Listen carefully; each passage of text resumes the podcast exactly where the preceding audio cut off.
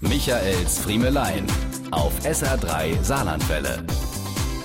Ich wollte da nicht mit der Tür ins Haus fallen, aber manchmal geht's einfach nicht anders. Die Tür hat gequietscht, die Tür von meinem Frühdienstbad, wie ich das kleinere Duschbad im Untergeschoss gerne nenne. Dieses Bad, in dem ich mich immer nachts vor der Frühsendung fertig mache, damit die Familie im Obergeschoss nicht gestört und wach wird. Nun war diese Nachtruhe aber durch das plötzlich aufgetauchte Quietschen dennoch in Gefahr. Das hat einen Lärm gemacht, als würde ein altes, verrostetes Friedhofstor aufgestoßen. Jetzt hätte ich mir ja vornehmen können, dieses Quietschen am folgenden Nachmittag mal zu beseitigen. Und fragen Sie mich nicht, was mich geritten hat, aber jedenfalls war ich von der Idee besessen, noch in der Nacht für Ruhe zu sorgen.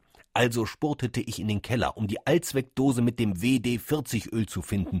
Aber nix, sie war nicht da. So entschied ich mich kurzerhand, die Tür vorübergehend aus den Angeln zu heben, um diese dann leicht mit Olivenöl einzureiben. Das würde sicherlich helfen. Auf leisen Sohlen und um ja niemanden zu wecken mit ausgezogenen Hausschuhen schlich ich in die Küche, stibitzte das Öl und den Backpinsel. Wieder vor meinem Frühdienstbad angelangt, hörte ich einmal ganz genau in die Stille.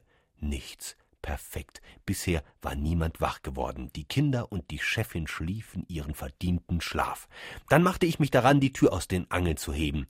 Um es kurz zu machen, diese Maßnahme hatte durchschlagenden Erfolg. Kaum stand ich da so in der Türöffnung, die ausgehängte Tür zwischen meinen beiden ausgebreiteten Händen, verlor ich das Gleichgewicht und stürzte mit der Tür voran ins Bad hinein. Mit einem Knall, als wäre eine Bombe detoniert, schlugen Tür und Friemel zeitgleich in der Duschtasse auf, von hinten ein Bild, mit dem Ups die Pancho eine Doppelfolge alleine hätte bestücken können. Die gute Nachricht, die neue Tür quietscht nicht mehr. Und die neue Duschtasse sieht eigentlich auch ganz lecker aus. Diese und mehr von Michaels Friemelein gibt's auch als SR3 Podcast.